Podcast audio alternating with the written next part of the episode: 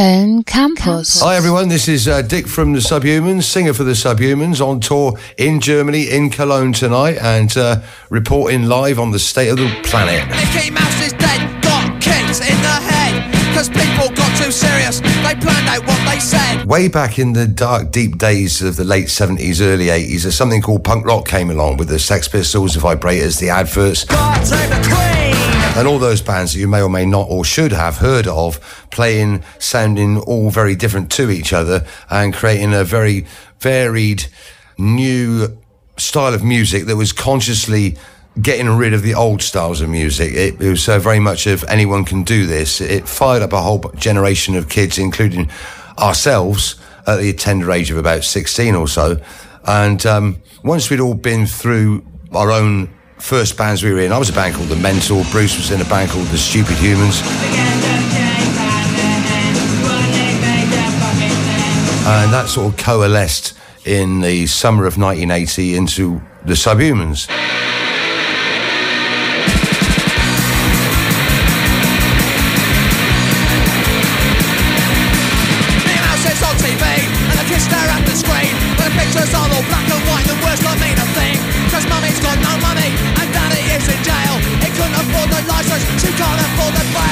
I had a real job twice when I was like between 18 and 21, 22.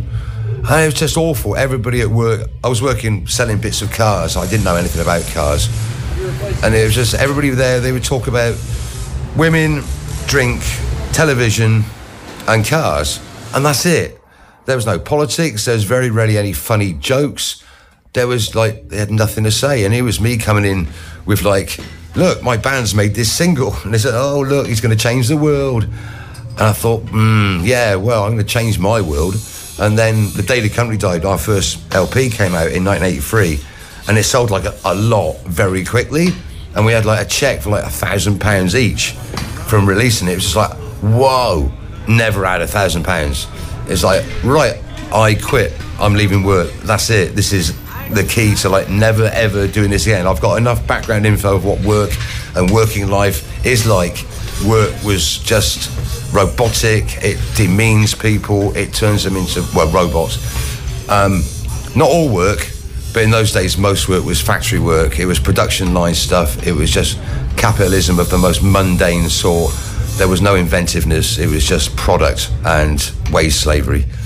So I got out of it as fast as I could. Go straight in for the ultimate sin. Nobody else ever seems to.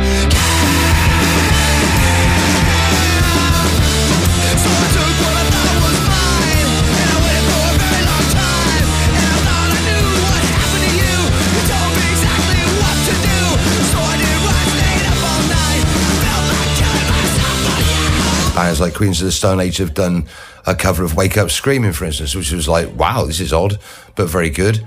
Um, in terms of influence, I've always thought that influence comes from people's mindset being sort of there in their heads without the words to provide the picture they fully need to express themselves in the same or similar words. So you shouldn't lay all the success story at the feet of the people who wrote those things that inspired you. You should take credit for having those thoughts in your head as well as the other people having it. Some people expressed it before you did, but if they're saying something you agree with, it's already there in your head. And if other people show them those words or deliver those words to their consciousness, they those people become like heroes, which in punk rock really shouldn't even exist. There should not be any heroes whatsoever. So in terms of how successful we are in terms of inspiring people, it really doesn't matter. Uh, the fact that people still turn up at our shows and still like listening to our music is like awesome. Otherwise, we'd have just like collapsed in a heap of self pity years ago. But yeah, I mean, it just carries on and it gets fed back, and we see support bands doing the same thing as we were years ago or last week, and it's just it's a continual questioning, a movement that questions things. No, I don't believe in Jesus Christ. My mother died of cancer when I was five.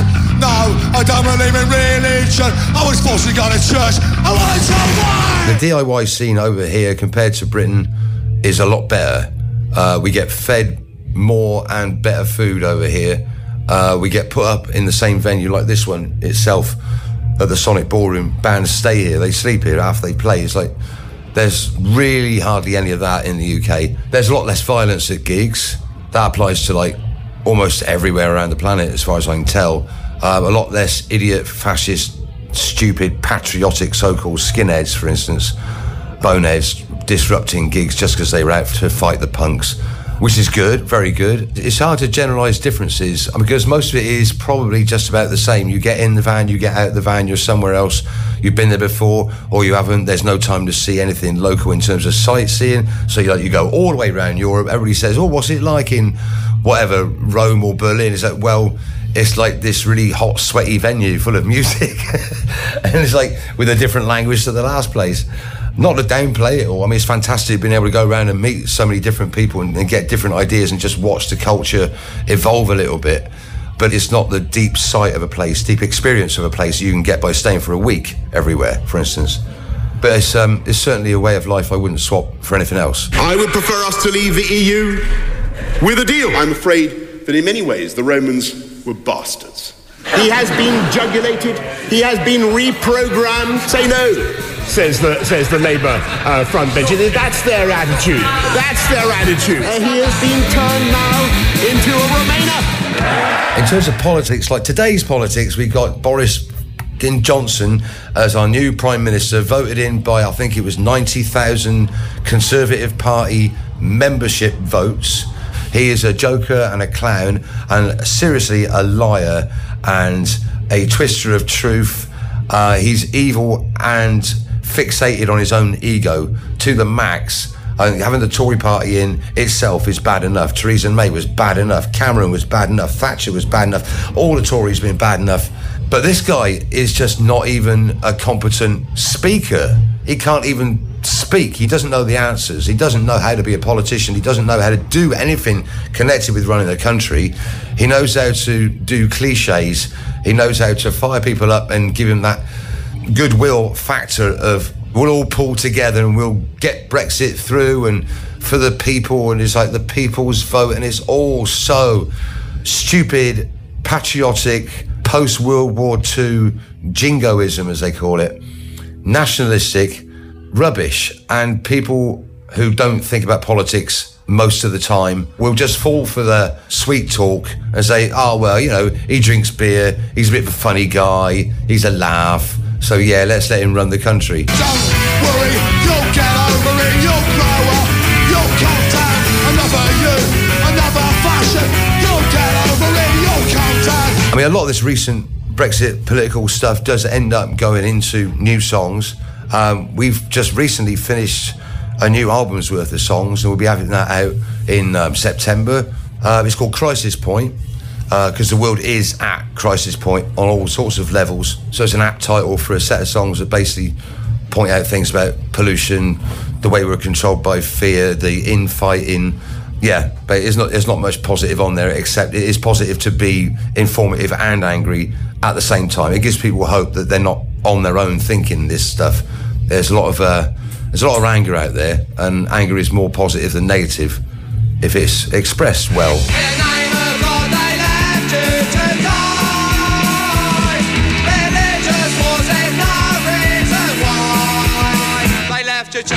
We've never really had a pressure to put out new records. It's except it was just in the eighties. It's what we did on a regular basis because once you reach a certain amount of new songs, let's make a record.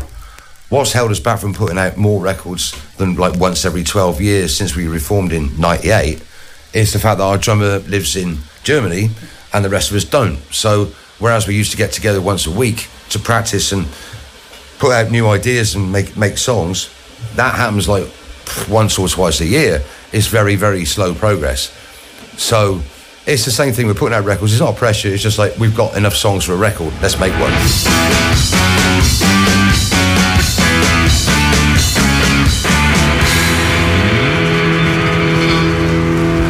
Think that's all the time we've got, folks. You've been listening to me. That's Dick, the singer for the Subhumans, and here's one of our songs to go out with.